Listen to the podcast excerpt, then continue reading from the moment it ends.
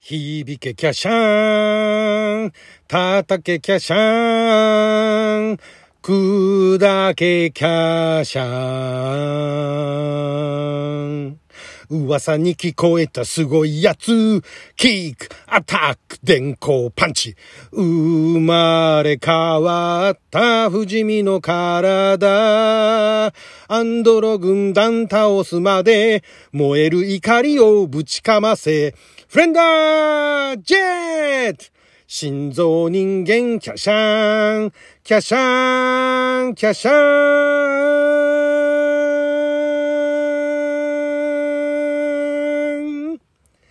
あなたの12分はちょっと拝借。こんにちは。ラジオ神の神ふみかずです。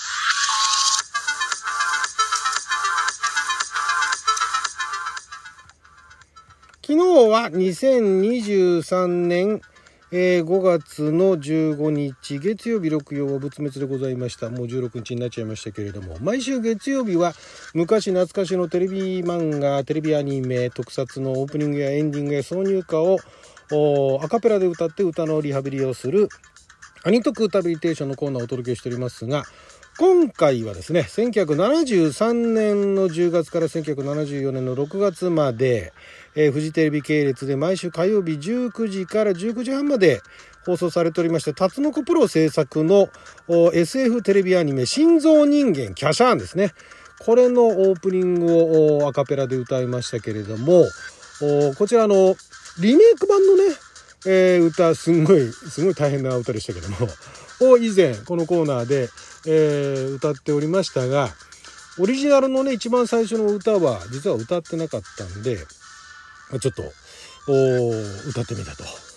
いうことで、これね、非常にシンプルな歌ではあるんですけれども、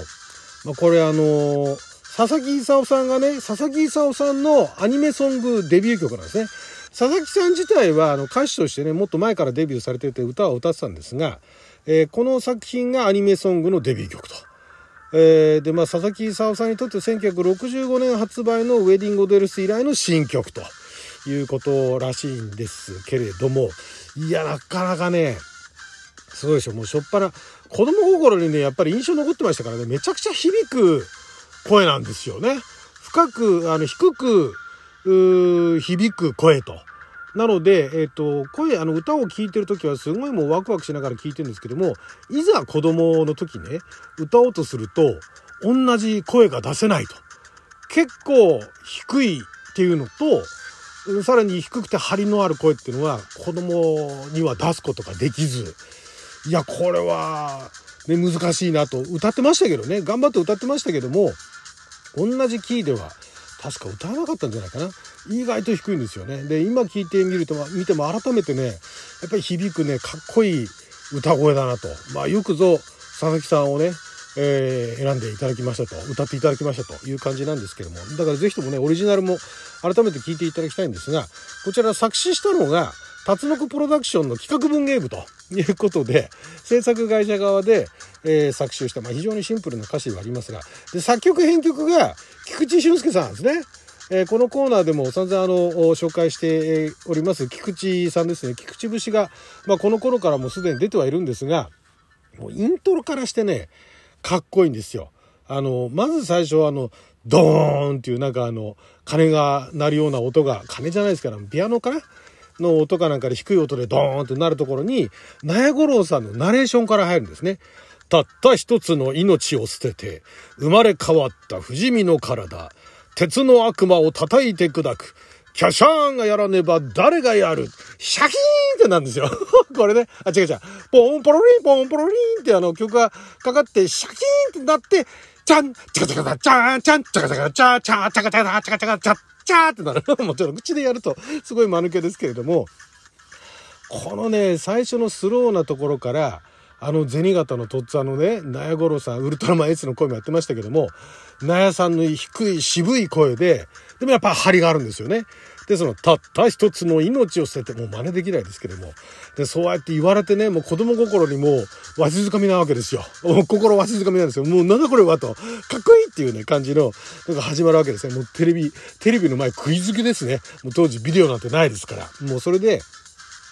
キャシャーンがやらねば誰がやるっていうのは、やっぱり当時子供たちの間でね、流行ってたっていうか、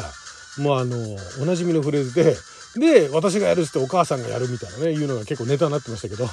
私がやるみたいな いうのをね、お父さんはね、そういうの言ってくれなかったんですよね。お母さんがなぜか私がやるっていうお母さんが結構いたっていう話を聞きましたけども。で、そこで、そこからのね、あの、イントロがめっちゃかっこいいんで、すごい、あの、まあ、オーケストレーションというほどではないけれども、結構あの、豪華なね、えー、もうあの、その後のあの、スタジオミュージシャンたちが作るっていうんじゃなくて、やっぱりオーケストラな感じですよね。オーケストラというか、まあ、本セクションと、えー、本セクションとストリングス、ストリングスあんまり目立てないな。本セクションとやっぱドラム、ティンパニ系とかね、そこら辺がね、すごいあの、印象的ですよね。本をやっぱり菊池さんとかは、えー、すごい効果的に印象的にあの、使われる方だって印象があって、で、まあお話自体もね、なかなかすごいお話ですからね。あの、アンドロ軍団っていうね、あの、アンドロイドみたいなロボットが、えー、もともとはその町にいてね、その人間の手助けをしていたっていうのが、まあある時、その、なんでしょう。ある時、そのロボットが反乱をするんですね。自我に目覚めちゃうんですね。それがあの、なんでかしたら落雷の衝撃でね、雷が落ちて、雷が落ちて自我に目覚めちゃうんですね。もともとその、だからすごい BK1 っていう、えー、公害処理用ロボットを、主人公のお父さんだった、あの、東幸太郎かな東幸太郎かなの科学者が作るんだけれども、BK1 に落雷があって衝撃を受けてブライキングボスって名乗るんですね。これがね、もう、その、で、それで自我に目覚めて、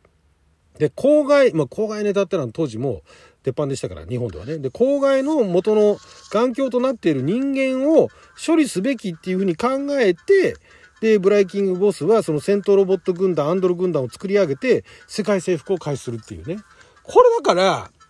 なかなかすごいもう時代先取りしてるわけですよ。もうだから公害でね、その地球はもう汚れてしまったと。で、それはね、その公害の元を作り出したのは人間だと。で、その人間をもうあの、抹殺せよという発想で、で、ロボット軍団、アンドル軍団を作るんですね。で、えー、東博士は何を思ったか、そのあの、腎臓、心臓人間、新しく、えー、作る人間って書いて心臓人間なんですけども、その心臓人間を、おまあだから、あれなんです、あの、アンドロ軍団に対抗できる、えー、不死身の心臓人間を作るんだけれども、それだから人間と融合しないといけないですね。で、人間、融合させる人間っていうのを、自らの息子、まあこれね、ちょっと細かいところまで覚えてないんですけど、自分で立候補したんだかよく覚えてないんですが、息子が結局そのキャシャーになる。もう二度と人間に戻れないんですよ。心臓人間になっちゃうから。で、もうその、だから主人公は、ね、あの、命を捨てて心臓人間になるわけですよ。で、お母さんお母さんで、ブライキングボスに連れてかれて、で、これどういうきっかけだったか忘れたけれども、あの、スワニーっていうあの、えー、白鳥のロボットっていうのが、そのブライキングボスが可愛がってるペットみたいなロボットがですけど、その中にお母さんの あれは、なんだろう、魂って言っていいのかな？お母さんが結局そこに移植されるんですね。お母さんも人間じゃなくなっちゃって、あの、白鳥になっちゃう、白鳥ロボットになっちゃうっていうね。で、お父さん殺されちゃうっていう。もうすごい壮絶な 壮絶なスタートなわけですよ。まだ時代っちゃ時代ですよね。で、一応あの、えー、ルナっていう女の子がいて、それがまあ味方になって一緒に戦うのかな？ミニスカートのね、お姉ちゃんがね、えー、戦うっていう感じなんですが、まあ、それはね、やっぱ面白かったですよね。で、最後、えっ、ー、とね、細かいあの途中のところはよく覚えてないんですけど、最後は覚えててね、最後もまたなかなか印象的な、そういう終わり方になるんだって、まあ、子供心に、あの、納得はしましたけれども、で、その後、あの、リメイクされたね、えー、キャシャンが全然違うキャシャンになってて、見た目はキャシャンなんだけども、もっと、なんていうんですか、ディストピア感が出てて、あれはあれで面白かったですけどね。はい。で、この歌が、歌もね、だから、タツノコのね、あの、制作してるところが作った歌ですから、まあ、わかりやすいですよ。響けキャシャン、叩けキャシャン、砕けキャシャンですからね。響、響けっていうのがちょっとよくわかんないですけど、なんだけども、響けキャシャーンってとこから始まるっていうのが、かっこいいんですよね。で、叩くと砕くはわかるんですよ。まあ、叩いて砕くわけですからね。だから、あの、すごいですよ。心臓人間になって見た目はシュッとしてんだけれども、アンドロ軍団ってあの、武骨なそのロボット、量産型ロボット、で、戦闘ロボットっていうのもこれが先駆けですよ。で、それに、